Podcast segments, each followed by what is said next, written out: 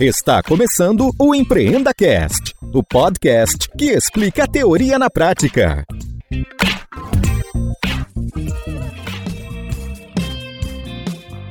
Esta temporada tem o apoio do patrocinador Verity, uma empresa focada em transformação digital e pronta para te auxiliar nessa jornada.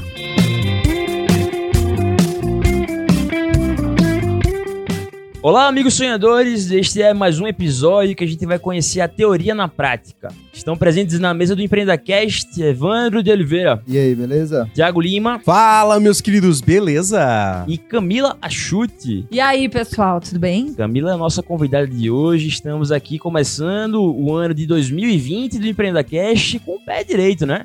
Com essa mesa aqui repleta de cabeças pensantes, motivadas aí para que a gente comece 2020 realmente com todo o gás que a gente possa. Gabrielzinho, preciso deixa eu te interromper aqui, dar uma de Wellington, né?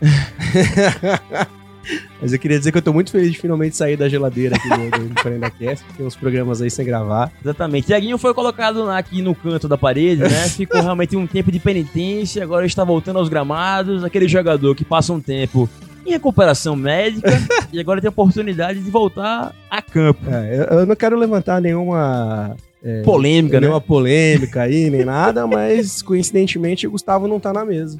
E eu voltei. Ou seja, será que está rolando o quê? Uma pequena, um pequeno atrito, né? Uma pequena fagulha. Ah. Jamais. Até porque não tem como, porque não sei se vocês perceberam, mas grande mestre Guga não está presente conosco. Ele está fazendo o quê, Tiaguinho? Ah, o pessoal que ouviu o último episódio aí já sabe, né? Que o Gustavo tá gastando todo o dinheiro do PicPay na, na viagem dele. É porque Camila Evandro, não sei se vocês sabem, mas Guga, o fundador desse podcast, ele virou se level há pouco tempo. Então agora ele está usufruindo de uma vida de se level, que você, Camila, deve ter também, com certeza. Claro, é super glamurosa, pessoal. Nossa, é maravilhosa. Super.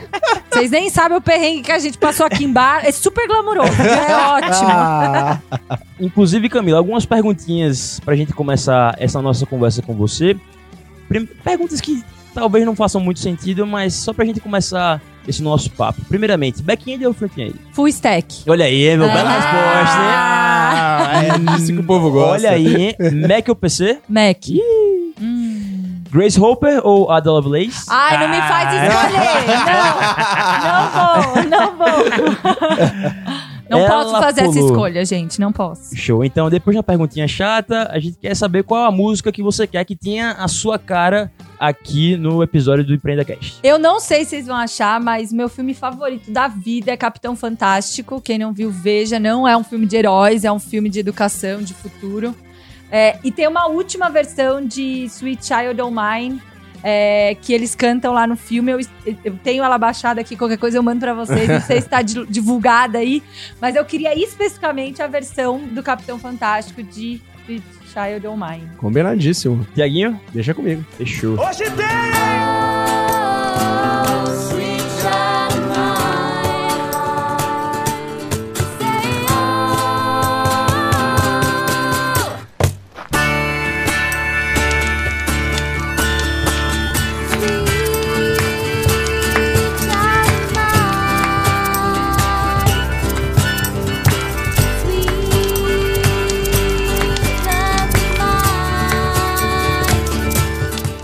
Então vamos lá, pessoal. É, só pra gente criar um pouco de contexto, estamos aqui com a Camila sendo a nossa entrevistada do episódio de hoje. E quem fez a ponte entre o EmpreendaCast e a Camila foi o Evandro que tá aqui com a gente também. Então, Evandro, nada mais justo do que você apresentar a Camila pros ouvintes que já conhecem ela, que talvez comecem a conhecer ela a partir desse episódio. Quem é a Camila? Eu conheci a Camila dentro da Mastertech mesmo, não conhecia ela antes. Assim, conhecia é, de stories do Instagram do Cubo, mas não conhecia ela exatamente, não sabia exatamente quem era a Camila. E lá no, no curso eu aprendi com a Camila, a Camila me deu aula e a gente conviveu algum tempo assim, um jogo rápido, porque o curso era um curso bem rápido assim. E depois disso eu comecei a acompanhar a Camila no, no Instagram, eh, LinkedIn, e, e hoje eu conheço um pouco mais da Camila. A visão que eu tenho dela é que ela é uma pessoa bem legal, assim, empoderando principalmente as mulheres com tecnologia. Eu acho que é muito legal. O Instagram da Camila é bem legal, você aprende muito com, que ela- com as coisas que ela coloca. Ela não só fala algumas coisinhas, mas ela faz questão de estar em um evento e tirar uma foto da apresentação, circular, explicar, dar dicas. Então, a Camila é uma, uma pessoa muito ativa, envolvida com educação e empoderando uma galera aí na, na tecnologia, que é um, algo que eu acho bem legal na, na Camila. Show de Ai, bola. gente, que chique esse Olha aí. negócio aí. ó, Olha aí, olha aí. Um professor escutar de um aluno que ele acha dele é tipo um presente. Olha obrigada, pô. Obrigada, Evandro. Mas aí, só a definição formalzinha, Camila Chute é o quê? Um dos principais nomes do Brasil para educação tecnológica. Uhum. Ela é sócia dessa escola que o Evandro acabou de comentar agora, que é a Mastertech, que é uma escola voltada para tecnologia e atualmente ela é doutoranda pela USP, em Engenharia Educacional, certo, Camila? Certo. É, não existe. A gente tá meio cavando, né? Abrindo espaço para isso, porque É. tem muita pesquisa em tecnologias educacionais. Então, como que tecnologia vai mudar a educação e LMS e essas siglas todas. Mas pouca gente tá falando de educação de tecnologia. BNCC, né, que é a Base Nacional Curricular Comum, falou, governo lá, federal, falou, ó, todo mundo vai ter que aprender a programar desde o primeiro ano. Então, com sete anos, gurizadinha vai ter que aprender a programar. E aí, meu irmão, como é que faz essa parada? Sim. Então, a gente tá cavando aí esse espaço. Show de bola, Camila. E daí a primeira pergunta que a gente tem pra te fazer, na verdade é meio que subvertendo a pauta tradicional do Empreenda Cash, porque toda a nossa pauta, ela começa com a carreira do nosso convidado, com a formação acadêmica dele ou alguma coisa nesse sentido. Mas na nossa visão, o seu propósito é tão claro e você vibra tanto por ele, que a gente quer começar perguntando um pouco sobre o seu propósito. Como o Evandro falou, por toda a sua atividade nas redes sociais, você deixa muito claro que a tecnologia pode mudar o mundo. Mas aí a gente se pergunta, por que ela pode mudar o mundo e como ela pode mudar o mundo? Show! É, tecnologia mudou a minha vida especificamente, sendo bastante egoísta. Então, olhando só pro meu exemplo, tecnologia foi a minha maior aliada para fazer tudo que eu fiz até hoje, para fazer todas as viagens, para formar todas as pessoas que eu formei. E aí, reconhecendo isso, eu percebi que se a gente espalhasse esse conhecimento, a gente podia trazer empoderamento econômico, empoderamento de senso crítico. E essa palavra que tá tão batida e que eu não gosto muito, mas é sobre dispersar poder. E se antes a gente tinha um poder econômico que era quase que impossível da gente quebrar, hoje a gente tem um poder digital que talvez seja maior do que esse poder econômico. Então, na minha cabeça, é, tecnologia pode mudar o mundo pro bem e pro mal. É, eu tenho plena convicção que talvez a gente tenha um efeito rebote aí meio complexo se a gente não acelerar um pouco.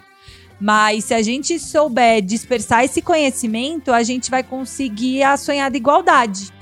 Porque a gente deixa de viver numa sociedade de escribas digitais, e eu falo muito isso, é, onde eu tenho que terceirizar a minha tomada de decisão, onde a rede tem que ser centralizada, e eu passo a distribuir essa rede é, para todo mundo poder ter poder. E aí empoderamento começa a fazer sentido. Então, acho que é a única chance que a gente teve nos últimos 2020 anos é, de distribuir poder. Agora, é engraçado que você falou de se a gente não acelerar, talvez a gente tenha esse desbalanço entre os efeitos positivos que a tecnologia pode trazer e os negativos.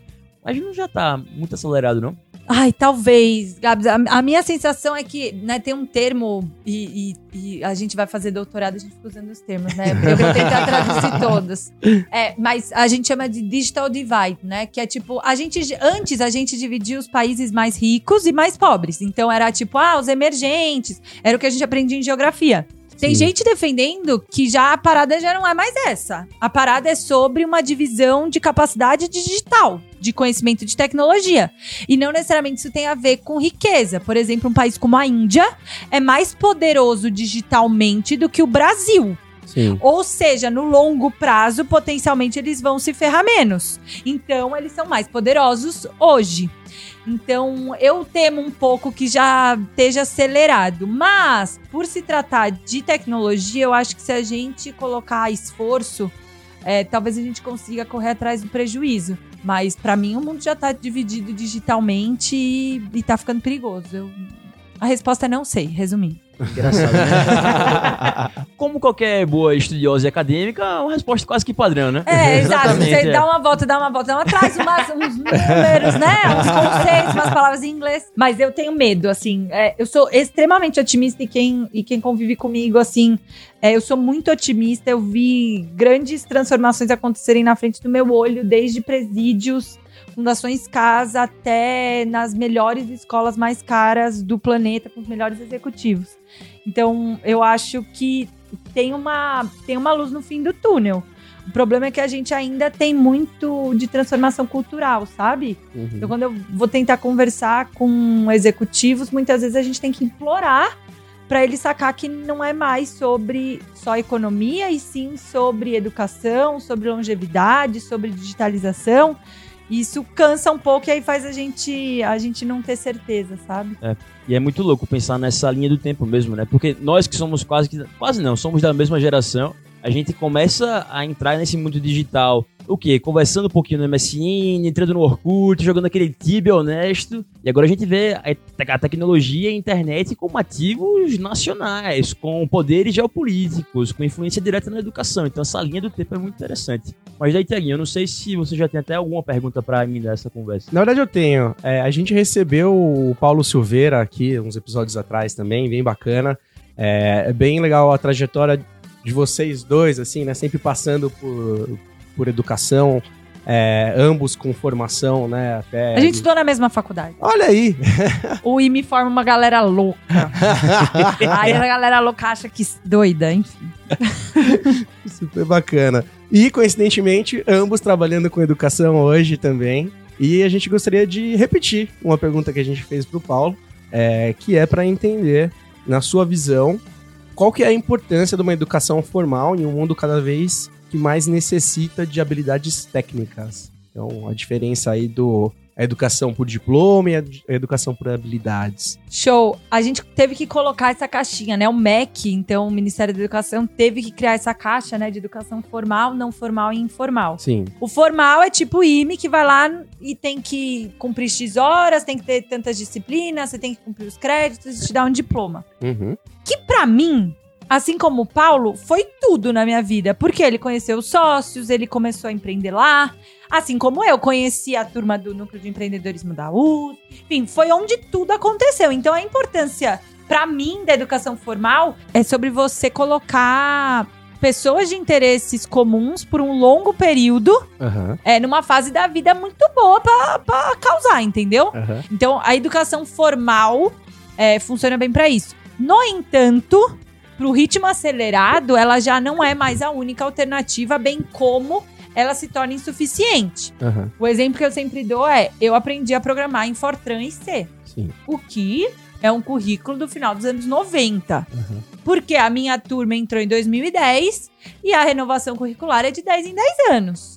Só que para ciências da computação, É uma eternidade, uma eternidade, Assim, né? 10 anos era tipo, temos internet, não temos. Eu Sim. não tinha, eu não tive nenhuma disciplina de programação web, por exemplo, que é Uhum. hoje o que eu faço 90% do meu dia. Aham. É, então, a educação formal, é, da maneira como ela está estruturada, não vai conseguir resolver os problemas que a gente tem aí de futuro.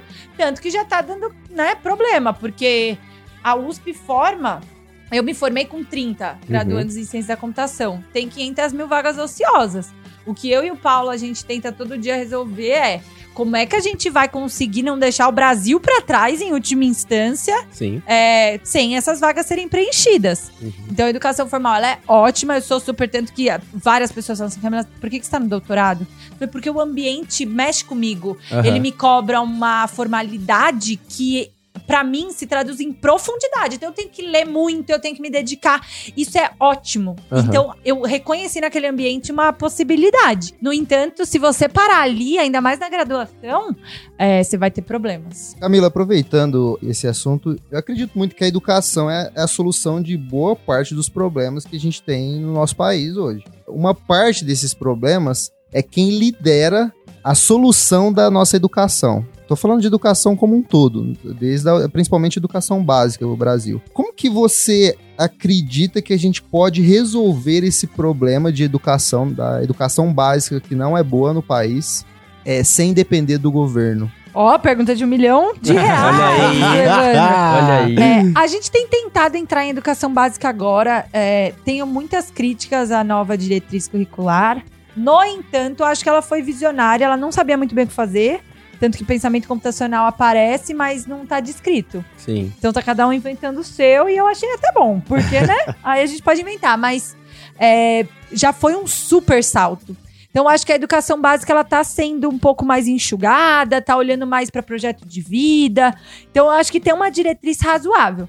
O problema é que a gente não teve ano de formação de professores. Então eu, Camila, acho que o segredo e muita toda vez que eu falo isso, né, o segredo da solução da educação do Brasil é a formação de professores, as pessoas tipo, quê? Mas você trabalha com tecnologia, achei que você ia falar educação à distância, achei que você. Não. Na minha cabeça, a solução passa por esse professor, principalmente nos anos iniciais. Então, Sim. Fundamental 1. Sim. Só que o problema é que a gente tem que escalar essa formação de professores. Hoje, no estado de São Paulo, a gente tem milhares de professores. Como é que eu vou ensinar todos eles pensamento computacional? Então a gente tem se dedicado muito e perdido algumas noites de sono tentando pensar como é que a gente suporta isso. Então, um dos nossos projetos é a programação a lápis. Então a gente inventou alguns artefatos offline, baralho, é, é, né, cartas, para a gente ensinar a turma a programar sem precisar ir pro computador. Que legal. Tentando tornar essa atividade um pouco mais lúdica e não fazendo ter que, tipo, tornar o professor um programador para depois ele montar um currículo para depois ele começar a ensinar, porque aí ferrou. Aham. Bem como eu não vou tirar um profissional da indústria que já tem pouco profissional. São poucos os, os- eu e Paulo que deixa de ganhar em dólar pra trabalhar numa gringa pra vir montar uma escola e se lascar aqui, entendeu? Então, você não vai conseguir lutar com uma indústria que paga 120 dólares a hora. É pra dar aula que paga 27 reais, né? Quando paga. Então, a, a- a minha, na minha cabeça, a solução tá em formação de professores e escalar essa formação de professores. Legal. É, e aí, Camila, é, inclusive, todo mundo chama de de Mila também? Você? De Cami mais, Cami? porque o, a minha irmã, enfim, ficou Cami. Porque você tem uma irmã gêmea, certo? Eu tenho uma irmã gêmea. Nossa senhora, e aí como é que é ser gêmea? Qual, qual é a vida de uma e gêmea? ela é de humanas, pessoal. Imagina isso. Mas era ótimo porque a gente trocava de lugar na sala de aula, a gente Oh, estudava nossa. uma com a outra. Então a gente. A escola foi muito easy pra gente, porque eu tinha uma professora particular de português, geografia e história, e ela tinha uma de física, matemática, química, então era ótimo. Mas toda vez que eu vejo alguém que seja gêmeo, eu faço aquela pergunta clássica. E o, e o namoro? Já chegou a trocar namorado também? Não, namoro não. Mas na escola e estudo a gente troca até hoje muito. Assim, a gente legal. é muito parecida, ela também é de educação. Foi pra literatura, português, coisas Que que, eu seria totalmente incapaz. mas as duas são a fim de transformar a educação. Mas aí, olha só, até pegando um gancho do que você tava comentando agora, e dando um passo atrás, antes de a gente conversar, co- continuar, na verdade, essa conversa massa sobre educação, a gente fez uma pequena pesquisa, é, quase que um, um CSI aí, né? Ah, em relação ah. à sua vida, e percebemos que depois de formada na USP, você saíra do Butantã, saíra de Osasco, foi o quê? Dar uma passeadinha nos Estados Unidos, né? Você falou que é, abdicou de um salário gringo, americano, 4,20, o dólar tá É. bem carinho, né? É. Pra ter essa, esse sonho americano por um tempo. E Uhum. aí, nisso, a gente descobriu que você passou um tempo estagiando no Google, simples e Uhum. somente, né? Sim. Lá em Mountain View.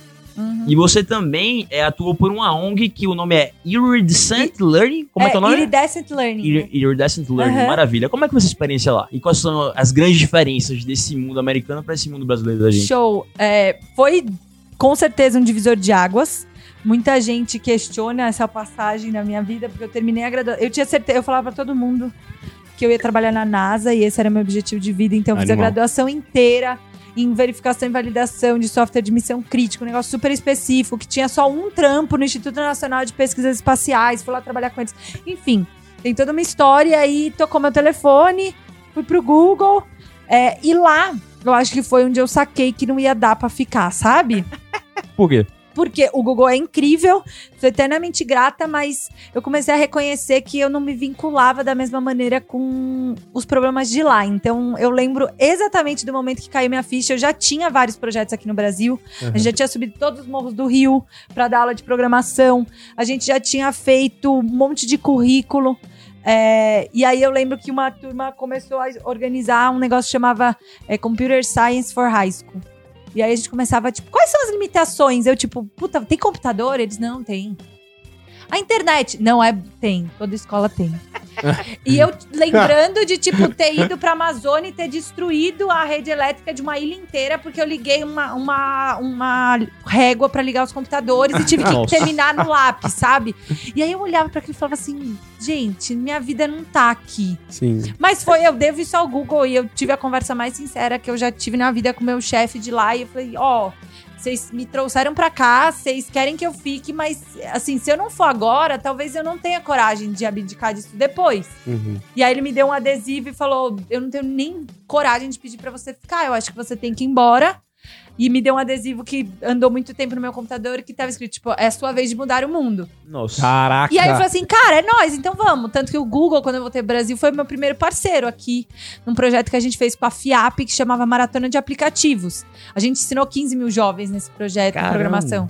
Então, é, é, esse sonho americano foi essencial é, para Camila, inclusive, ganhar confiança para poder encarar esse mundo é, de 90% de homens e não ser escutada e ter que bater no peito. Acho que tem toda uma desconstrução que aconteceu lá e que eu sou eternamente grata. É, ter- passar pelo vale de maneira realmente, assim, viver no vale, né? Então, trabalhar para eles, observar, ver como eles conduzem reuniões, é, desde o café da manhã, é muito forte. Então, foi, foi, mudou minha vida, mas eu saquei que minha vida não, não tava lá, assim, eu não ia conseguir dormir em paz se com 20 anos eu desistisse do meu país. E aí, Tiaguinho, vale comentar que, infelizmente, ou felizmente, o podcast é uma mídia que só explora um sentido que é a audição, né? Porque se vocês estivessem vendo o que a gente tá vendo aqui, galera, esse brilho no olho dessa menina falando sobre tudo isso. Aí a nossa é cara de bobo aqui, né? Exatamente,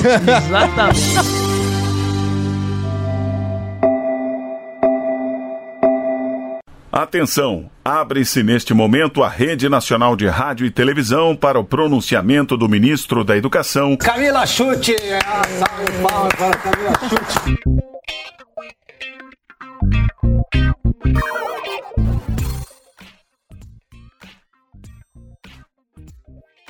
Aproveitando essa todo esse propósito, né? Toda essa vontade que você demonstrou aqui nessa resposta, há quatro anos atrás você fundou a Mastertech, né? Uhum. A gente queria entender por que empreender com a educação tecnológica e o que, que vocês fazem lá na Mastertech na prática. Show, a gente já mudou umas três, quatro vezes pra variar, né? Como todo bom empreendimento. É, a gente nasce em 2016, no meio da crise, né?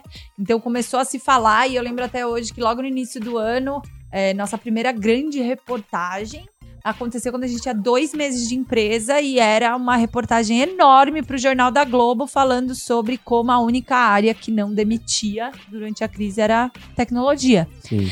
E eles.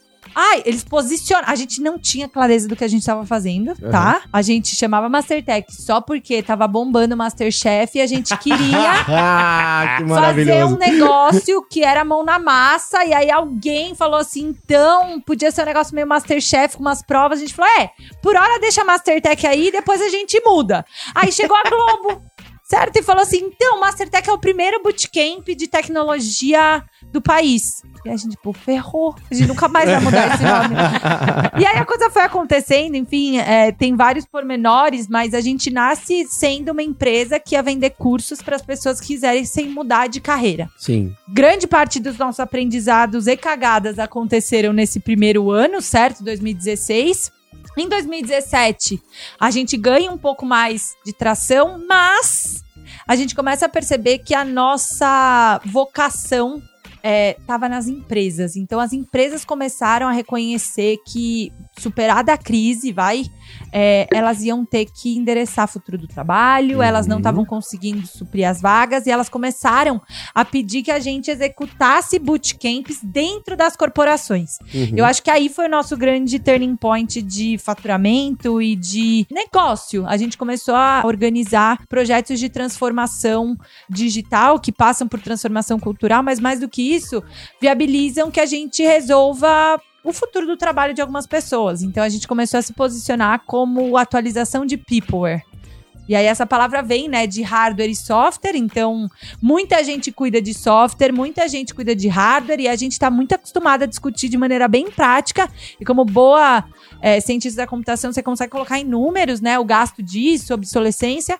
Mas ninguém estava acostumado em- a tratar a obsolescência do recurso humano do ponto de vista de capacidades técnicas. Uhum. E aí a gente se viu meio que nadando de braçada, meio sozinho nessa parada.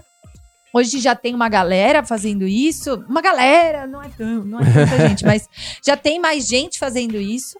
E a gente reconheceu que tinha um, um nicho muito grande. Então a gente ainda tem cursos abertos para as pessoas, mas a gente entende que isso é um investimento de longo prazo. Ainda tem uma transformação cultural que o país vai passar de reconhecer a educação não formal. A Sim. gente ainda tem dificuldade. Mas hoje a nossa vibe é fazer transformação dentro de grandes corporações ou pequenas corporações, né? Não, a gente não faz tanta distinção de tamanho, mas é sobre a gente conseguir olhar para a empresa, reconhecer quais habilidades estão faltando, fazer esses grandes né, gran- a gente chama de recolocações de colaboradores. Então, é, por exemplo, num grande banco, a gente tem um monte de programador COBOL, Sim. que é uma linguagem antiga, né? Para não sim. falar outra coisa. A linguagem antiga que sustentou a, a, a tecnologia do banco por anos, por Aham. décadas. E eles têm 5 mil funcionários que programam em COBOL e que hoje sustentam sistemas legados. No entanto, esses bancos todos estão se digi- digitalizando. Sim. E eles não conseguem suprir vaga na outra ponta de Java para web, por exemplo. Então, a nossa missão enquanto Mastertech é conseguir fazer essa cola. Então, ó, em três anos você vai perder seu emprego, amigo. A gente não fala tão diretamente, né? Mas, é, você vai perder seu emprego e você vai ter problemas porque você vai perder seu emprego e você vai sair pro mercado totalmente obsoleto. Uhum. Porque você programa em COBOL e as pessoas não contratam mais pessoas de COBOL Sim. tem vagas reduzidas. Então, vamos, cola aqui. O, esse banco tá disposto a pagar dois meses de formação para você, para você virar um programador Java para web, começar a trabalhar para ele se você quiser, mas mais do que isso, agarra essa oportunidade porque é atualização de people. é. Sim. Então hoje é o que a gente mais faz. E você enfrenta resistência por parte dessas pessoas? Dos alunos? Sim. Rola um medinho, Gabriel, como toda novidade, né? A gente usa muito e a gente faz uma lavagem cerebral bem. né? A gente trabalha, em geral, com hard skill. Então, Sim. cara, eu preciso te ensinar a fazer gestão ágil, eu preciso te ensinar a coletar métricas, eu preciso te ensinar pricing, negócios digitais, né? Porque hoje a gente tem a área de negócios e a área bem tech, que aí é tipo, cara, DevOps, eu preciso te ensinar a fazer entrega contínua, é, programar em Java, enfim. Então a gente ensina hard skill, mas para ir, para dar certo e para ele estar preparado, a gente tem que preparar o terreno com muito soft skill, né? A gente faz essa distinção, que é, pessoal, você vai ter que aprender a mudar, você vai ter que aprender a ter senso crítico, então a gente tem que quebrar a resistência, porque a resposta é sim. E a gente também teria. Imagina a sua situação que é tipo: acabaram de falar aqui que eu tô obsoleto, eu tenho 50 anos, eu tenho 20 de banco. Pô, que preguiça, meu. Me deixa me aposentar. Que saco, sabe? E aí a gente fala, então, cara, provavelmente você vai trabalhar até uns 80. É, se você sair agora, você tem mais 30 anos obsoleto se batendo. Você vai ter que fazer isso. só- Mano, eu também ia ficar puta. Sim. Simples. Camila, lá na Mastertech vocês focam, vocês destacam muito em alguns momentos, assim, alguns tipos de curso que vocês montam, falando da, de uma programação básica, por exemplo. Tipo, ah, a gente quer ensinar programação para quem não nunca programou na vida, nunca viu um código, não tem ideia como isso funciona. Por que vocês têm esse tipo de abordagem? Show, ótimo, Evandro. É, tem um cara muito legal, chama Douglas Rukoff. Ele, na verdade, não é legal, tá? Ele, ele é bem grosseiro, inclusive, e enfático. Porém, é, eu me vinculo muito com o que ele fala, e ele tem um livro que chama Program or Be Programmed, que é ou você programa, meu irmão, ou você vai ser massa de manobra, ou Sim. você vai ser programado. Sim. E a gente acredita muito nisso lá no Mastertech, então na nossa cabeça, é, lógica, programação é o tipo de conhecimento que todo indivíduo devia ter para ser um cidadão ativo. Sim. Então a gente cansou de ver uns executivos lá, ai, blockchain é ótimo. Aí você fala, não, mas o que é blockchain para você? É. Blo cadeia de blocos. Não, mas o que, que é? Que bloco? O que, que é bloco? Aham. É, dá pra. É, dá. Blocos. A, a pessoa. Ela não. Você percebe que ela não entende, ela não consegue comparar complexidades, ela faz perguntas obscenas, ela faz pedidos bizonhos.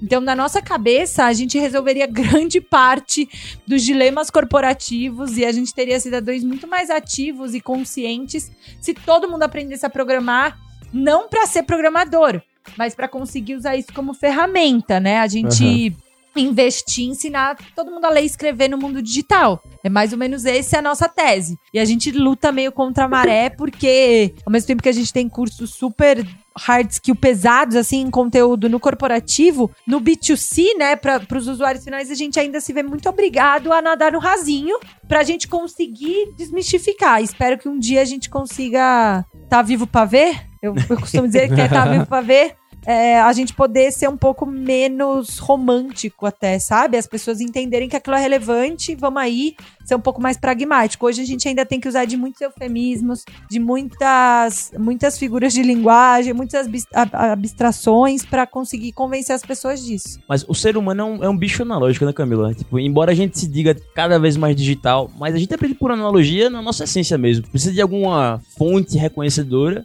para que a gente volte para um conhecimento novo e que a gente consiga comparar, né? É. Tem um livro muito legal, eu sou a pessoa dos livros, meio maluca. é, tem um livro que chama Algoritmos para Viver.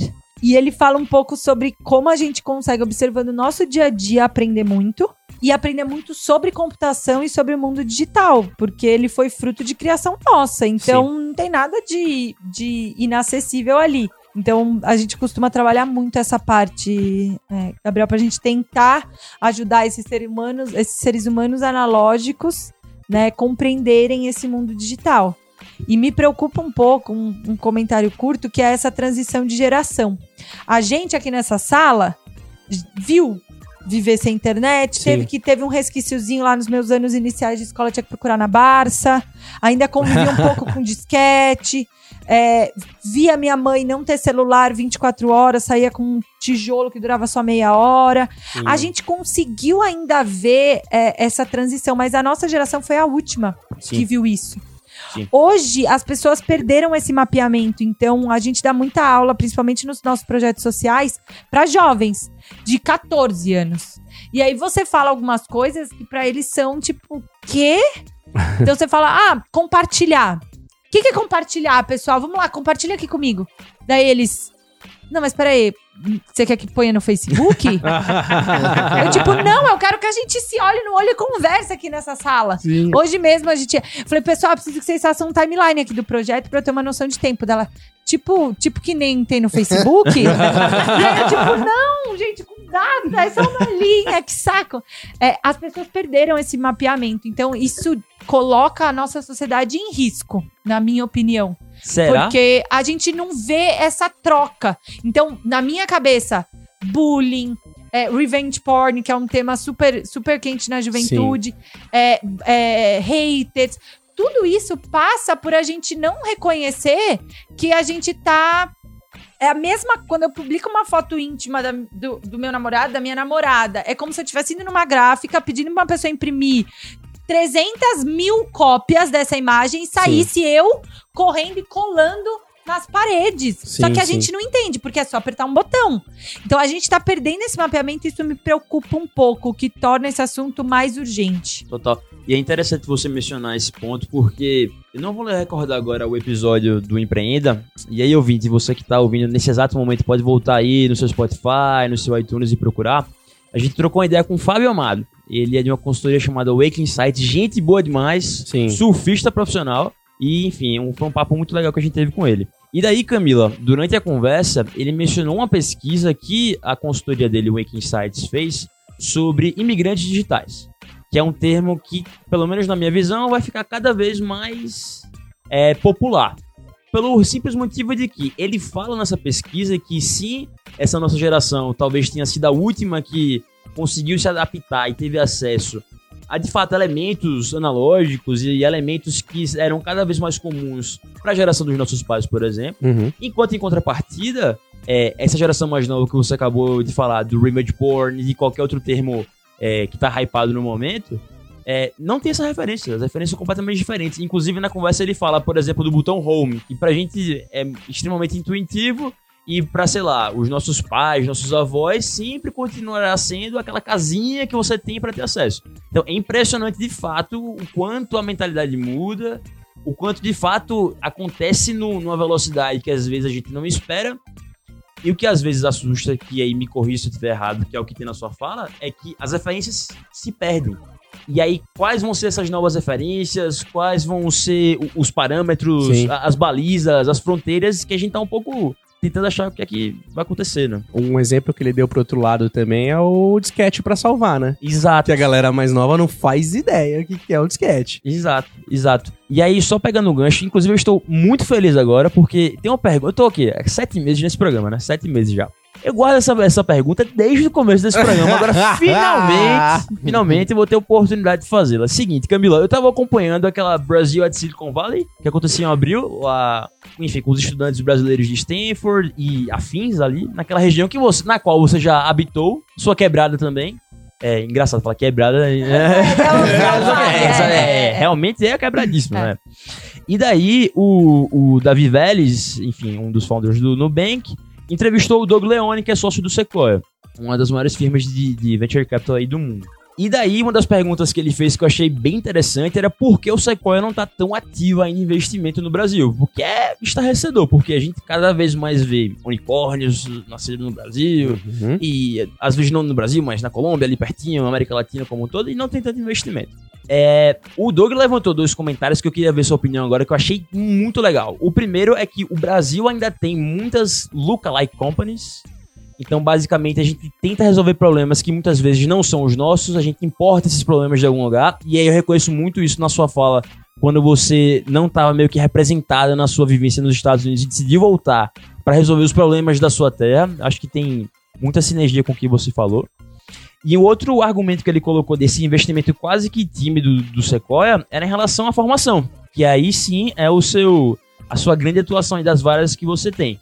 Então a gente fez uma pesquisazinha, a gente achou que atualmente os Estados Unidos da América, o país de Trump, forma 600 mil é, pessoas naquelas matérias chamadas de STEAM, né? Que são Science, Technology, Engineering e Math, né? Basicamente. Uhum. Em contrapartida, a China, que também compõe os BRICS, assim como o Brasil, formam anualmente 6 milhões de pessoas nessas STEAM areas. E aí o Brasil, cara ouvinte, tá, ouvi- tá formando quantas? Você tem um chute aí, Tiaguinho? Quantas pessoas mais ou menos? 170 mil. Nossa senhora! Ah, que chute preciso, né? Meu Deus do céu! Pensa numa pauta pra mão. Ainda bem que ninguém nesse programa usa cola. E daí, Camila, eu queria ouvir justamente agora a sua opinião sobre esse- essas duas frentes, assim, sabe? Primeiro, você acha que a gente tem ainda muita lookalike company aqui em solo tupiniquim? Você acha que é realmente um problema recorrente? E em contrapartida, se você tivesse, nesse exato momento, assumindo a cadeira de ministra da educação desse país... É meu sonho, você sabe, Olha né, aí? Você- olha você aí. deu- Você Olha pesquisou, aí. né? Você stalkeou. Não foi Eu de não duvido- propósito. eu não duvido- eu não duvido foi uma nada. coincidência. Joga pro universo, tá certo, Gabi. Joga pro universo, quem sabe um dia vem. Não duvido de nada. O que é que Gabs você- é o nosso Sherlock Holmes. Aí, ó. O que é que você faria então pra conseguir suprir essa necessidade de formação que infelizmente a gente tem ainda? Show. É, eu concordo e acho que mais do que lookalike companies, a gente tem uma necessidade de valorização externa, assim, né? Então, eu lembro, e tirando por mim, quando eu fui, eu tava em pânico porque eu tinha certeza que eu ia ser a pior de todas e que eles iam achar que foi um erro de sistema ter me contratado, que eles iam mandar de, comprar a passagem pra eu voltar, porque a gente tem essa, essa sensação que a gente é muito pior, que é tudo, que aqui nada funciona. Então, acho que tudo a gente acha melhor copiar e colar. E aí a gente copia termos, então, até hoje eu vi no, no Instagram, a gente tem falado muito de unicórnios, empresas Sim. unicórnios, que fazem super sentido num contexto americano em que sobra dinheiro. Aham. No entanto, aqui no Brasil, a gente tem que falar de zebras. Isso. E aí, Isso. você viu? Você leu esse post? Sim. E foram, foram, inclusive, um grupo de mulheres que começou a sacar isso. Elas chamam Zebras United. Você procurar, vai ter um manifesto. Elas falam assim: meu irmão, unicórnio não existe. Eu não quero ser uma bagaça que não existe, que fica inventando grana e que pica dinheiro. Uhum. Eu quero ser uma zebra que tem uma missão clara, que tem um papel no ecossistema, que chama atenção, porque, né, listradinho não tem nada parecido com ela. Uhum. Essa pa- palhaçada aí de unicórnio não é pra mim, não. Total. Não tenho tempo a perder. E eu acho que o Brasil tem muito mais a ver é, com essa percepção de zebras e até uma escola mais europeia de empreendedorismo do que essa zona que é o Vale, Aham. no sentido de alimentar devaneios absurdos. Então, né, quem tá acompanhando o case do WeWork, o Sim. Uber e todas essas coisas, tem uns devaneios meio malucos que a gente, enquanto latino, e isso não é errado, a gente não pode se dar o luxo de fazer essas coisas. Então, eu acho que tem uma cultura de look-alike, sabe? Da gente querer copiar e colar essas coisas. Quando eu assumi como ministra da Educação, Olha aí, Olha. estamos em 15 de janeiro de 2020. Vai acontecer em algum momento. Vai. É, eu acho que tem uma percepção da gente tentar se valer um pouco mais dessa rede distribuída, né? O Paul Baran, ele tem um conceito que ele fala: a gente teve que organizar, a gente tinha garantias quando a gente centralizava no final dos anos 80. Então a gente criou cartório, criou umas para Banco Central, MEC, o próprio Ministério da Educação. A gente criou essas governanças extremamente centralizadoras, porque era o jeito que a gente tinha de garantir. Passou um tempo e os países começaram a reconhecer que não era por aí. Não dava para ter uma coisa, ainda mais o Brasil, não é mesmo? Que é Sim. esse negócio gigantesco. Que a gente ia ter que começar a descentralizar. Mas ainda em redes cerceadas. Então, você vê um Canadá, por exemplo, a governança educacional é por estado e tem muito a ver com o talento daquele estado, com o, o ritmo daquele estado. Federalismo, né? O clássico. Exato. Sim. E aí, descentralizou. O que que ele, né? E, e o povo fala assim: muitos países ficaram pelo caminho porque não sacaram essa transição. Nós, inclusive, a gente ainda tá no modelo centralizado. Uhum. O último modelo, que é o que tecnologia viabiliza pra gente, é o modelo distribuído, onde a gente distribui poder. Sim. E aí, alguns também começaram a reconhecer. Então, o Canadá hoje é um case famoso porque eles quebraram essa regra de formal e não formal e começaram a falar assim: meu, você tem uma formação boa que as pessoas validam, é nós. Cria uma badge, submete aqui, meio como se fosse um INPI, um registro de marca. Você registra a sua formação. Vou contar crédito porque pra mim pouco importa. Se as pessoas do seu entorno validam e estão aprendendo, estão conseguindo, por que, que eu vou ficar eu centralizando uma lista? Você olha o Jumec, pessoal, eu, né? Eu tô lá no INSPER e acompanhei isso um pouco mais de perto, no Descomplica, eu tô acompanhando um pouco mais, assim. Conseguir credenciar um curso de engenharia nesse país, pessoal, demora 10 anos Sim. requer milhões de dinheiros. Você vai ficar travado pro resto da sua vida. Então, acho que a primeira coisa que eu faria enquanto ministra era tentar entender como é que a gente pode distribuir essa governança e não mais centralizar. Porque tinha uma, uma galera que ia poder ajudar a gente, só que hoje a gente fica nessa de ter que credenciar, de ter que ficar resubmetendo as coisas, e aí tem meia dúzia de credenciadores, e aí vira uma politicagem maluca. Então, minha primeira meta ia ser tentar distribuir essa, essa governança educacional. Baita desafio, hein? Nessa mesma toada, mas mudando um pouco de área, um negócio que eu, eu acho um absurdo é a parte de saúde, de a gente não ter um registro, por exemplo, de uma carteira de vacinação. E se você perder aquele papel, que eventualmente mudando de casa, tal, chove, pega fogo, alguma coisa, você acaba Total. perdendo. Eu tenho umas 12. Toda vez que eu vou tomar, eu pego uma nova. Exatamente. E, cara, como é que a gente controla isso num momento onde a gente já tá tendo uma explosão de anti-vax ainda pra ajudar? E aí a gente tá tendo epidemias de doenças que tinham É. sido extintas É. e tudo centralizado. E eu acho que isso tem muito a ver com cultura, né? Que passa por educação em última instância. Então a gente Sim. acabou, a, a gente acabou ficando um pouco pra trás nesse lance de distribuir poder. É, então, quando você vai pra uma Estônia da vida e começa a olhar como eles estão fazendo uso de tecnologia, você fala, tá, tudo bem que eles são, tipo, só a zona leste do estado do- da cidade de São Paulo. Mas ainda assim, a gente, assim, eu não vejo movimentos em passos largos. Pelo contrário, é, a gente tá meio estagnadão. Então, acho que a gente tem que começar a distribuir essa rede, sabe? Viabilizar essas coisas. Perfeito.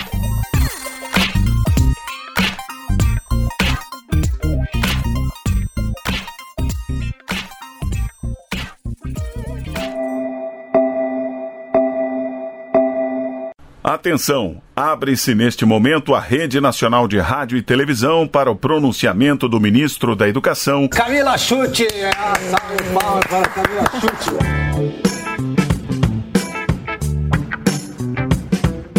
algo que eu vejo no dia a dia é, e que tem uma relação talvez até com o MEC, né? com certeza tem uma relação. É, qual que é a importância de um diploma hoje, de fato? Porque a gente é, ouve muito de, de grandes empresas aí, não no Brasil, é, tentando não olhar mais para isso, que isso Uhum. não é tão importante mais a gente se preocupar com um diploma universitário. É que, e no Brasil ainda tem uma, uma, uma galera que se preocupa, e pior do, do- de ter só o diploma e de qual faculdade, e a gente começa a ver na prática, e a galera começou a descobrir que, independente da universidade que a pessoa forma, ela pode ser um bom profissional, até às vezes melhor que, que pessoas que Uhum. formaram em, em universidades reconhecidas, é, muito reconhecidas. É, qual é a sua opinião em relação à, à importância do diploma universitário, de fato, de uma graduação hoje no mercado de trabalho? Eu acho que algumas áreas ainda dá pra você cobrar isso, assim. Tech já se desvencilhou dessa. é, Então, por exemplo, o Google há muito tempo ele não cobra, ele faz uma prova técnica. Se você conseguiu fazer, quero saber como você aprendeu. Você aprendeu sozinho, não aprendeu? Você sabe fazer essa parada aí que eu preciso comprar, né, de você? É nóis, cola aí. Então, acho que as empresas de tech já estão se desvencilhando muito. E na minha cabeça, acho que tem uma, tem uma percepção pior ainda, que é a gente não validar aprendizados que talvez sejam mais importantes do que aqueles que estão no diploma. Porque o que está escrito lá no meu diploma, mas que não está escrito, é que a Camila aprendeu a aprender na faculdade, porque ela fez um curso de ciência da computação, onde os professores eram, na sua maioria, pesquisadores, e ela teve que aprender sozinha muita coisa. Então, tem inclusive o que a gente. o- a parte que o diploma não mostra. E isso nunca vai entrar no meu LinkedIn ou no meu diploma oficial, no meu currículo, no meu Lattes. Uhum. Sabe? Então, acho que a gente começar a validar, inclusive, essas outras habilidades. O fato da Camila ter feito trabalho de assistência social com a família dela no interior de São Paulo, pequena, deu para ela uma capacidade de ser, é, de se adaptar a contextos. Isso não tá escrito em lugar nenhum. Mas como é que a gente mede isso? Como é que a gente põe isso num portfólio de uma pessoa? Então, acho que a gente vai começar a achar maneiras é, de colocar e não esconder essas coisas, sabe? Eu acho que o diploma ele é muito insuficiente perto de toda a complexidade que a humanidade está ganhando e que o ser humano mesmo está ganhando. Então, para mim, a importância do diploma é muito baixa. É, e as empresas estão começando a sacar. Tecnologia já sacou e algumas outras áreas acho que estão vindo meio que a reboque, porque tá todo mundo virando meio digital. Então, é, acho que tá acabando. É, assim, é, complementando isso, tem um TED chamado com o título de Profissional do Futuro, da Michelle Schneider, se não me engano, do LinkedIn, acho que ela era do LinkedIn, não sei se ela é ainda, é que ela fala um pouco disso, é, de você colocar al- algumas, é, não, ela, ela fala de você colocar algumas coisas no LinkedIn, mas destacando é, coisas que saem do padrão, assim, como uma pessoa que, que faz um, que tem um hobby que é uma arte, Que quebrou uma empresa, né, Evandro? Tipo, a gente esconde essas coisas. né? Sim, ou que você é, sempre trabalhou como CLT, mas você gosta de empreender e que isso tem um valor em algumas empresas. Isso. É, qual que é a sua opinião em relação a, a a- aos profissionais que, não, que a maioria não tem essa cultura de querer mostrar é, é, esses, esses hobbies, essas coisas? E, e qual que seria a importância de fato isso dentro do mercado de trabalho? Tipo, o que que influenciaria de fato aquele cara que é um, sei lá, um, um vendedor dele ser palhaço no, fina- fino- no final de semana ou ele é, trabalhar com uma outra coisa, o ser barman num, num, num sábado à noite, por exemplo? Tem dois assuntos que eu gosto muito aí nessa, nessa pergunta, Evandro. O primeiro é, a gente trabalha muito com shift de carreira e as pessoas têm vergonha de trocar de carreira hoje. E a gente vai ter que se acostumar, porque, né, a Accenture soltou esses dias um relatório muito bom chamado Skill Gap. E ele fala que a gente vai ter, em média, cinco carreiras ao longo da nossa vida. Então a gente vai ter que acostumar a falar que a gente tá trocando de carreira, que a gente tá em transição. E ela fala que esse aumento do número de sabáticos não é bem que as pessoas estão cansadas, é que elas têm vergonha de falar que elas estão trocando de carreira e ela fala, ai, tô num sabático. Uhum. Mas que a gente vai ter que acostumar a fazer isso, porque vai ser cada vez mais normal. Sim. Então, a gente vai ser obrigado a não esconder isso no currículo. Eu falo pra turma que aparece lá no Mastertech pra fazer curso e, e tá querendo, ah, eu quero virar programador. E a pessoa vai lá, paga tudo que ela fez e põe, ah, fiz um curso no Mastertech. Só não é sobre isso. Quando você foi fotógrafa, trabalhou com marketing numa agência e aí você tá virando programadora, você vira uma mosca branca de atendimento pra uma vaga numa agência. Uhum. Só que você não pode ter vergonha. Se você chega na entrevista e fala, ai, não, é que eu tô começando agora em programação. Eu sei, isso é verdade, mas você tem um monte de outras coisas que estão te ajudando nessa, nesse grupo de habilidades, sabe? Então a gente vai ser obrigado a, a lidar melhor com isso. E a segunda é, perspectiva disso tem a ver com o futuro do trabalho. Na minha cabeça, a gente vai ter carreiras cada vez mais complexas. Então, quando eu penso, virou C-level, Camila ser se level na Mastertech é uma coisa totalmente diferente do que é ser se level no Empreenda Cash, do que é ser se level na Lura e na Kaelon. Uhum. Então, a gente está criando é, é, grupos de pessoas e empresas tão complexas que não dá mais pra gente padronizar. Foi-se o tempo em que eu podia falar que ser contador era mais ou menos a mesma coisa. Sim. Então, a- o, o futuro desse trabalho ele é cada vez mais é, nebuloso. Então, a gente também não vai adiantar bater no peito e falar que eu sou cientista da computação a pessoa vai falar, ah, então eu sei o que você faz. Porque vai depender muito de onde essa pessoa estudou, enfim.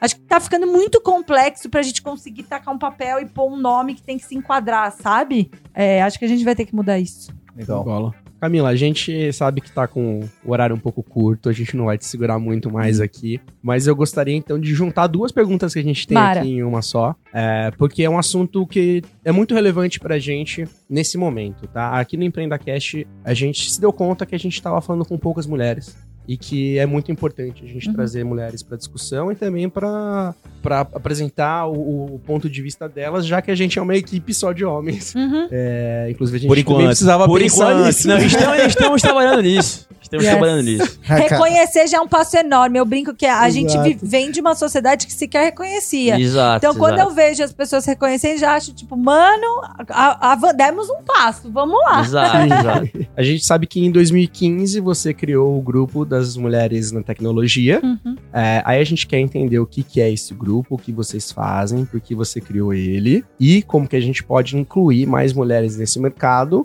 Aí é pra gente conseguir Uhum. enganchar junto com outra pergunta, que é entender é, qual que é o grande desafio de empreender como mulher no Brasil. Show. É, o Mulheres da Computação nasceu em 2010, na verdade, no meu primeiro dia de aula, e ele foi o ato revolucionário de uma menina de 18 anos que estava aprendendo a programar e precisava falar umas verdades na internet. Olha aí, É? E aí, enfim, ele nasce de uma percepção. Eu cheguei na minha turma, olhei pro lado e eu era a única menina da minha turma. Uhum. E aí eu não tinha essa, é, todo esse conhecimento, feminismo, então eu não sabia nada. Cheguei de uma família de classe média, de Guarulhos, meu pai era programador, e eu, tipo, mano, máquinas nunca foram uma ameaça pra mim, bem como é, nunca senti que existia uma, uma rejeição, enfim. Então, quando eu cheguei na faculdade foi um choque. Uhum. Eu falei, cara, como que eu vou fazer essa meleca aqui?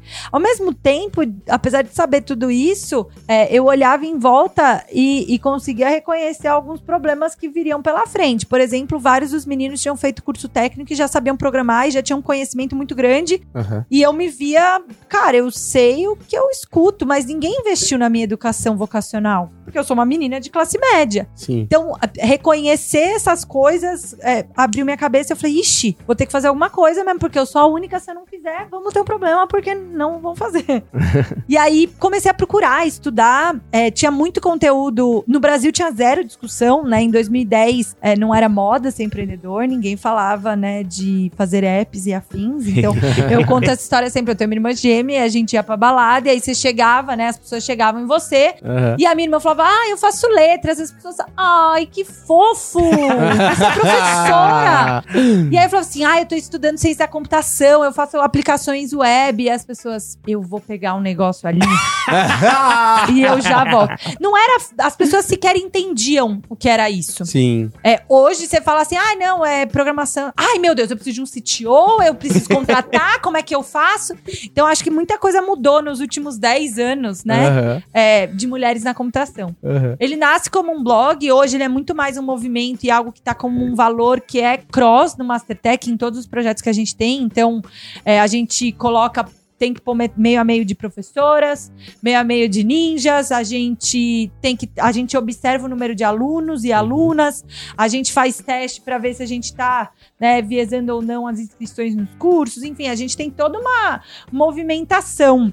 E o Mulheres da Computação hoje, e essa é novidade, tá, acabou, é fresquinho o projeto, ele meio que se tornou é, um novo projeto que chama Nísia. Uhum. É, o Nísia da Mastertech é esse recorte de formação de professores. A gente, de novo, acha que se a gente conseguir chegar nesse professor, nessa educação básica, nesse início de vida dessa menina, Aham. a gente vai conseguir transformar ela. Então, cenas dos próximos capítulos, 2020 vai bombar, Olha aí, pessoal. olha aí. É, mas o Nízia, é, a gente tá começando a estruturar isso e é uma. A gente quer fazer pesquisa científica, a gente quer entender. Por quê? Colando a segunda pergunta. Muita gente, e eu recebo uns 10 e-mails por dia pedindo CTO, pedindo programadora, e o problema é mais embaixo. Porque existe uma desconstrução social dessa menina que tá vindo lá de baixo. É, hoje você fala pra mim, eu fui CTO há muitos anos, né? É, esse lance de ser CEO, cuidar de negócio, é novo pra mim. É, eu, eu era de programação, de delivery, de tecnologia. E aí eram as mesmas três pessoas. Tinham três CTOs no Brasil. E só. E aí as pessoas mandavam. Eu preciso de uma CTO. Eu falei, então, amigo, tem três que são donas do próprio negócio. Não vai dar. Três CTOs Eram no três Brasil, CTOs em de que ano isso aí? Ano para 2018. Nossa. Caraca! Então eram três. E aí você olhava e falava assim: pera aí, e agora? Uhum. É, não dá pra você cobrar de mim uma CTO. E aí falava, ai, viu, eu pedi, a Camila não me ajudou. Eu, tipo, meu irmão, se enxerga, não é por aí, entendeu? Enfim. Acho que a gente vai conseguir começar a trazer mais mulheres pra tecnologia. e Eu acho que a gente teve um avanço qualitativo enorme, tá? É, então a gente já consegue, por exemplo, reconhecer e se esforçar pra resolver o problema sendo homem e mulher independe, mas a gente já consegue apontar é, essa, essa discrepância antes. Pff, mandava cala a boca, escutei umas coisas absurdas no início da faculdade. É, então acho que a gente já teve um avanço qualitativo enorme é, e que eu tô feliz de ver. Mas a gente ainda tem que começar a ser mais pragmático para ter quantidade. Então, o quantitativo vai vir de pesquisa, vai vir de teste, vai vir de erro, de acerto, que é bem essa fase que a gente tá agora. Então, acho que o Mastertech deu um passo grande e eu, como feminista, como de tecnologia, como educadora, acho que também dei um, um shift grande no- nas coisas que eu fazia. Então, quando as empresas me chamam para dar palestra sobre diversidade e é meio para limpar a imagem, tipo, não, Sim. amigão, não, você fez merda. Aham. Primeiro resolva você, eu não vou ficar lustrando a sua imagem, sabe? Então, a- acho que a gente hoje pode se dar o luxo de fazer isso e procurar quem de fato tá tentando. Então, a gente tenta todo dia, tem empresa que tá tentando todo dia, vocês estão tentando. Então, acho que é, é se vincular com essa luta que um dia essa quantidade vai vir, sabe? Aham. Hoje a resposta é, cara, pega uma menina pra investir. A gente hoje é, forma muitas meninas na base e é muito fácil você bater no peito e falar assim: ah, a gente contrata só sênior. Então tá bom, então você vai ficar com um time só de homens. Sim. Não porque não tem menina sênior, mas não na quantidade que você quer. Então você vai ter que sim nutrir o que a gente chama de pipeline de talento. Sim. Ponto. Você vai ter que começar a formar, investir em formar menina, Uhum. fomentar lá o projeto, você vai ter que investir em, em ir lá na escola e falar o que a sua empresa faz pra quem sabe um dia aquelas meninas mudarem de ideia e irem fazer computação. Então não vai ser no curto prazo que a gente vai conseguir resolver isso de imediato, sabe? É, a gente vai ter que nutrir pipeline e mudar é, o posicionamento do que é esse fazer tecnologia, sabe? Então, daqui talvez espero, e eu brinco também, eu espero estar viva pra ver, pra poder matar é, projetos como o Nisa e o Mulheres na Computação Sim. que são muito essenciais, mas eu espero realmente estar viva para ver é, a gente poder falar de humano, a gente poder falar de programação e, e- e ter uma representatividade social, sabe? Tipo, cara, 52% das inscritas são mulheres, porque essa é a, a divisão do- da humanidade. Né, exatamente. E agora que a gente já tá puxando pro fim, Camila, do nosso papo, eu acho que, pelo menos, eu concordo 110% com o que você acabou de falar. Tipo, eu particularmente espero conversar com várias Camilas, seja no EmpreendaCast, seja na minha vida profissional, na minha vida pessoal, pela trajetória dela, pela experiência dela, pelas histórias que ela tem pra contar, e não porque ela tem isso tudo, mas também é mulher, sabe? Tipo, É. isso, a partir do momento que tem esse despertar, né, Tiaguinho, da gente, fica muito chato de você ficar falando desses assuntos o tempo inteiro e sempre colocando o porém, o, É, o contudo, todavia, na conversa inteira. Então, na nossa conversa, por exemplo, a gente te chamou pela sua trajetória sensacional, com educação, com tecnologia, por tudo isso. Uhum. E, infelizmente, a gente tá nessa fase mesmo de ter que abrir esses parênteses Exato. pra, de É. fato, educar e É. abrir a cabeça É. das pessoas que é necessário, né? né? O nome bonito, e a gente fala muito, é sobre é, políticas afirmativas transitórias. Uhum. Então, hoje a gente seleciona.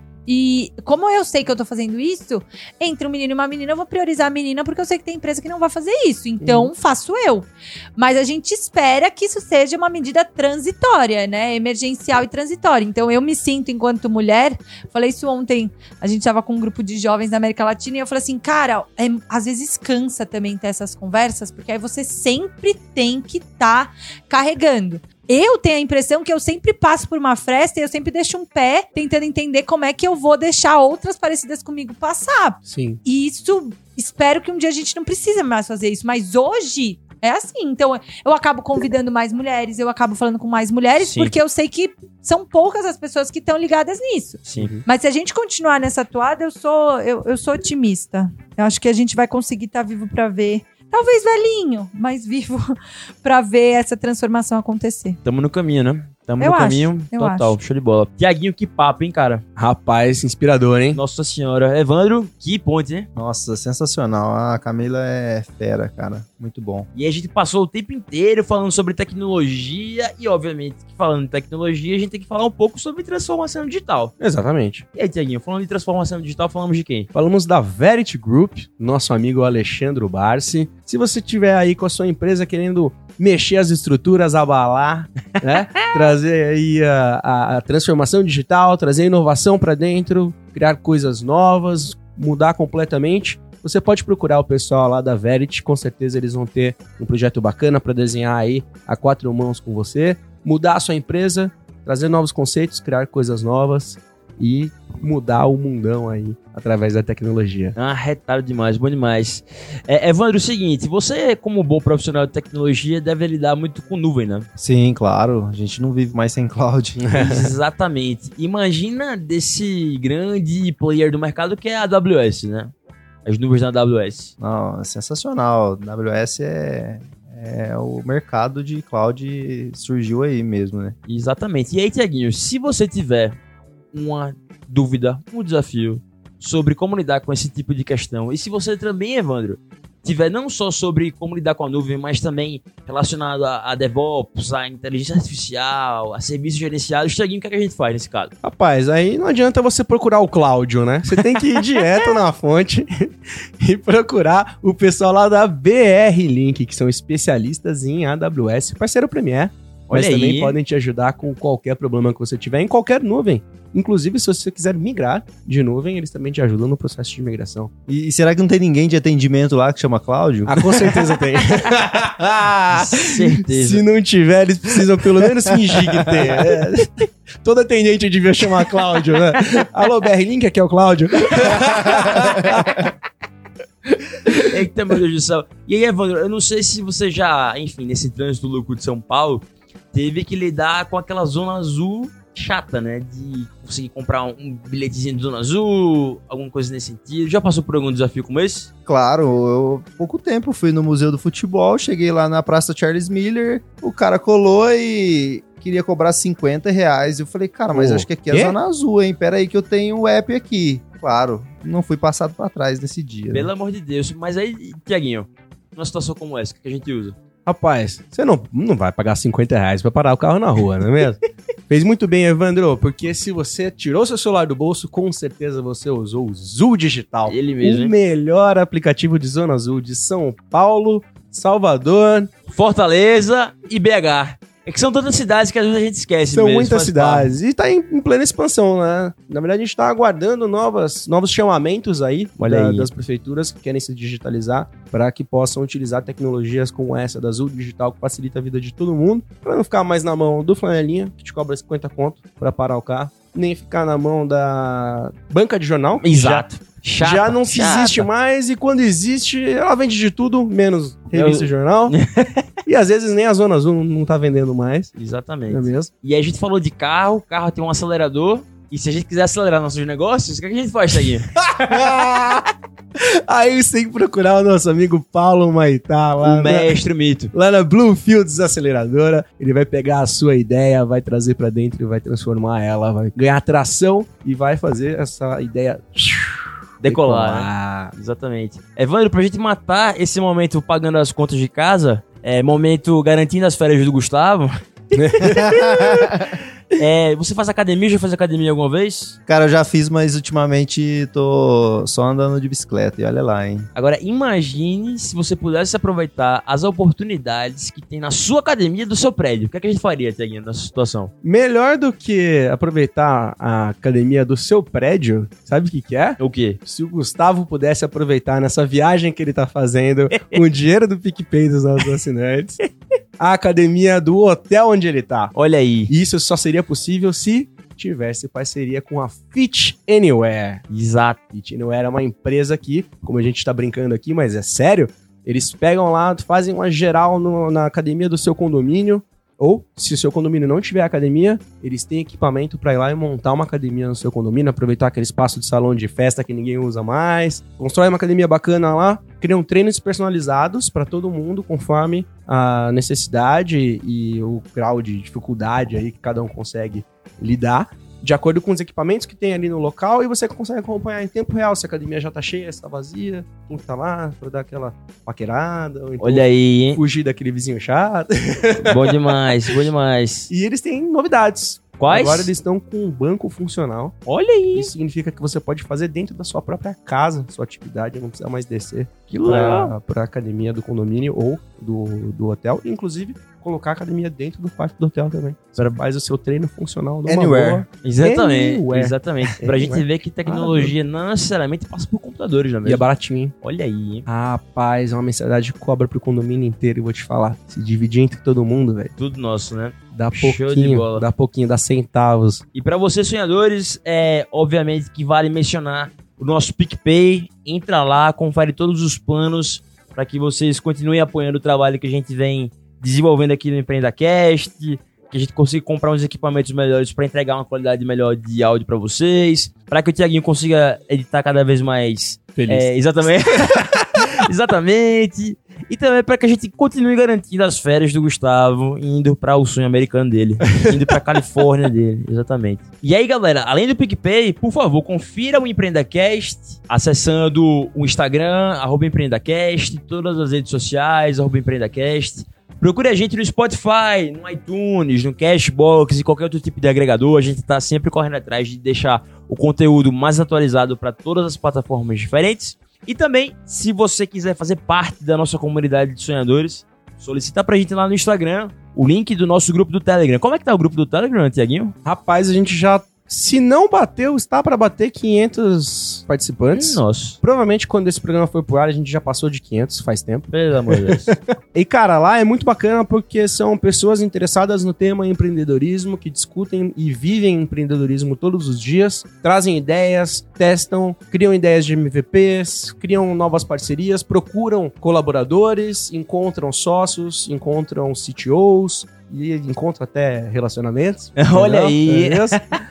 E é um lugar onde você que é sonhador, empreendedor, que precisa falar sobre empreendedorismo com alguém lá no churrasco, você fica no descanteio, porque ninguém quer falar de empreendedorismo, vem pra cá, faz parte da nossa turma, com certeza você vai encontrar pessoas muito bacanas que estão ali online o dia inteiro, porque a gente tem sonhadores ao redor de todo o globo, né, todos os continentes. E as pessoas não param de verdade, assim, mensagem de madrugada, às 5 horas da manhã, Pelo amor no Deus. almoço, à noite.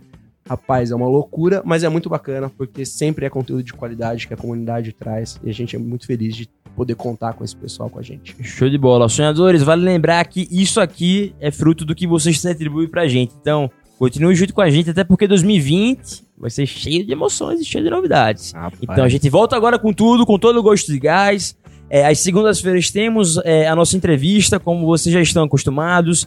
Às quartas-feiras continuamos com as nossas pílulas do, grande presida Muripinho, falando um pouco sobre investimentos, sobre como tracionar startups.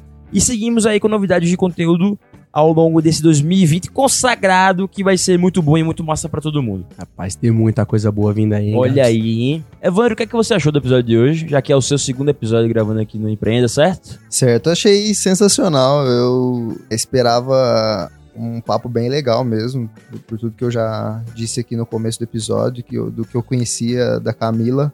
É, hoje eu acabei conhecendo um pouco mais e foi, foi uma experiência muito, muito legal. Show de bola. E também muito obrigado, Evandro, pela sua participação. Foi show de bola. Pela ponte com a Camila, pelas perguntas, pelo, pelo papo. Foi muito massa. Tiaguinho, você viu o tempo passar, cara? Rapaz, vi nada. Quando eu me dei conta aqui, eu falei, eita, que- Chegou no limite a da gente chata, precisa da entregar a convidada. Camila. Não, imagina. Que isso. A gente sabe, todo mundo tem suas, suas obrigações, suas responsabilidades, e a gente tenta adequar a a nossa brincadeira aqui dentro das possibilidades de cada um. Mas realmente, assim, a gente não viu o tempo passar, porque, cara, é, é inspirador você conversar com pessoas que realmente têm um propósito, querem mudar o mundo e estão fazendo de tudo pra isso realmente acontecer, sabe? É, para mim é um, é um grande prazer e eu tô muito feliz de, de ter conhecido você, da gente ter trocado esse papo. Foi, foi um episódio muito bacana. Camila vai sair daqui com um fã-clube, né? É. Umas faixas aqui no York, vai ser uma maravilha. É, Camila, e você agora, além de educadora, além de tecnologia, uma mulher que trabalha com tecnologia, tem alguma uma cientista tecnológica? É, Eu acho que é por aí. Eu gosto do termo cientista, porque aí quebra mais ainda, né? Exatamente. estereótipo. Então, vira e mexe as pessoas. Ah, e você né? quer que te acredite como? Põe programadora e a pessoa. Não, como assim? Mas põe que é CEO. Eu falei, não, não, põe programadora, porque você viu, você se chocou. As pessoas também vão, elas vão atrás. Põe programadora aí. Show de bola. E aí já tá começando a querer migrar também pra esse universo de podcast. Aí, ó, Olha aí, viu? a jornada. É verdade, jornada vamos fazer os podcaster. jabás. Exatamente. É Show de bola. Então, o que, é que você achou do papo, Camila? Eu acho que é bom, adorei, gente. Muito obrigada pelo convite. Acho que quanto mais a gente coloca esses assuntos que ainda estão muito. Eu brinco, eu costumo dizer que eu prego para convertido, né? Então, falar de diversidade para pessoas que estão preparadas para ouvir isso, falar de educação para pessoas que são educadoras, tem um impacto. E eu amo essa turma, é a minha galera. É, mas acho que quando a gente coloca essas pautas em espaços de empreendedorismo, em espaços de inovação, em espaços corporativos, a gente consegue ter uma, um eco né, maior. A gente deixa de pregar só para convertir, daí quem sabe não converte mais alguns, mais alguns, até que é, a gente consegue mudar 50% mais um, né? Sim. A gente, em métodos ágeis, a gente usa muito essa imagem. Você não tem que cobrir 100%, você não tem que ter 100% de acerto. Mas a partir do momento que você conquista os 50% mais uma pessoa, já tombou pro seu lado. Então, acho que a minha jornada tá meio nessa, tentar cobrir os 50% mais um das pessoas. Total. E daí uma última pergunta só. Imagina agora que você tá falando e tem pessoas, sei lá, do interior do Amazonas, sei lá, um cara de 10 anos de idade, 12 anos de idade, no interior do Amazonas, que acredita que a tecnologia pode mudar a vida dele de alguma forma. Ou se não, uma menina com seus 16, 17, chegando no terceiro ano do, é, do colégio, tá ali, sei lá, em Campo Grande, é, e tá pensando em fazer tecnologia. Qual seria a mensagem que você passaria pra essa galerinha? É, e até mesmo pra galera que já tá no mercado de trabalho, que tá ouvindo a gente é, não só aqui nessa bolha que a gente vive em São Paulo, como também no Nordeste do Brasil, lá no Sul. Qual seria a mensagem que você poderia compartilhar com toda essa galera? É, eu uma vez vi uma entrevista do Jeff Bezos, ficou bem famosa, que ele questiona uma pergunta que a jornalista fez, né? Que ela, fala, ela pergunta: ah, qual que é o futuro da Amazon, né? O que, que vocês estão investindo, o que, que vocês estão vislumbrando? Ele falou assim: não, a pergunta tá errada. A pergunta tem que ser: o que, que não vai mudar? O que, que a gente acha que não vai mudar? E aí a gente investe esforço aqui. E por que, que eu, né, conto isso? Porque eu, toda vez que alguém me pergunta, ah, por que, que você devia. Por que, que eu devia fazer tecnologia? Pergunto, por que, que você não devia fazer tecnologia, amigão? Você, tipo, não lê jornal? Assim, você não, você não tá ligado no que tá rolando, então, independente da sua vocação, independente se você vai fazer medicina ou não, se você vai fazer veterinário, dane-se. Não estudar tecnologia é correr muito risco. Então, por que, que sabendo, porque você me fez essa pergunta, então alguma coisa você sabe. Por que, que sabendo disso você não vai se mexer? Então, é a- a- o meu recado é um pouco, por que, que você não devia estudar tecnologia? Tenta achar uma razão que eu te ajudo. Então, aí normalmente vem a primeira que é tipo, ai, não gosto. Legal. É, quando você foi aprender a ler e escrever, alguém perguntou se você gostava ou- te obrigaram? e aí a pessoa, é, eu não lembro. Eu falei, exato, porque a sociedade decidiu por você que você precisava aprender a ler e escrever, porque não dá pra ser analfabeto em pleno século XXI. Sim. Já já a gente vai sacar também que não dá pra não entender de tecnologia. Então não é só uma questão de gosto. E aí se a pessoa, e aí ela, não, tá bom, eu vou pensar mais e eu te mando mensagem se eu pensar alguma. E podem fazer isso, pessoal. Mandem aqui comentários se você tem um motivo bom pra não estudar tecnologia, eu te ajudo é, a reverter isso, porque é sobre futuro, é sobre a gente ser cidadão ativo, é sobre a gente entender é, quais são as possibilidades e ter possibilidade de direcionar a nossa vida. É, porque quando você não estuda tecnologia, você não vai conseguir fazer isso. Você vai ser vítima de fake news, você vai é, é, não saber diferenciar a realidade, você vai achar que tá tudo bem, aí do nada vai vir é, uma mudança muito grande que você não vai conseguir né, se manter economicamente ativo nessa nova economia.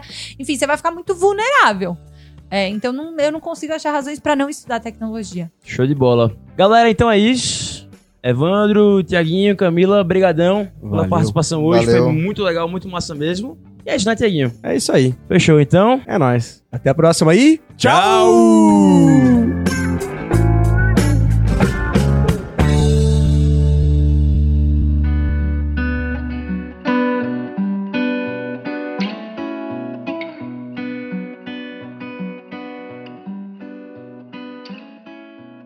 Em memória de Arnaldo Lima.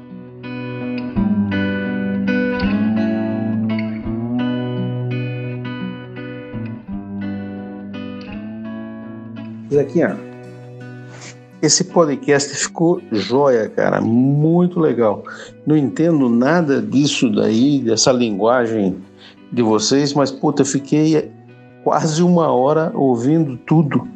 Para vocês que são empreendedores, iniciantes aí e nessa nova geração, puta, linguagem ótima. Gostei tem muita coisa para aprender. Na verdade, eu tenho que morrer e nascer de novo, né? Para aprender tudo isso. Esse negócio de bot, chatbot, é, Hackascon, Hackaston, Pitch, NDF. Putz, cada coisa, cara.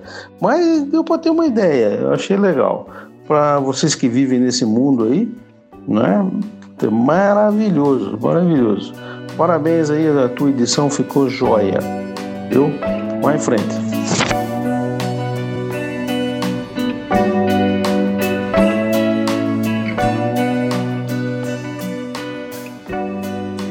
Oi, pai, boa noite, tudo bem? Não tenho o que dizer. é, eu te amo muito, muito, muito. E jamais conseguirei ser 10% do que você foi pra mim.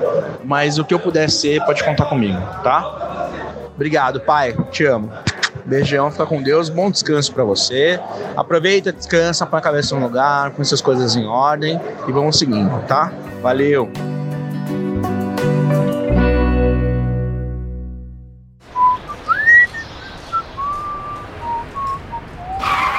Crash Produtora.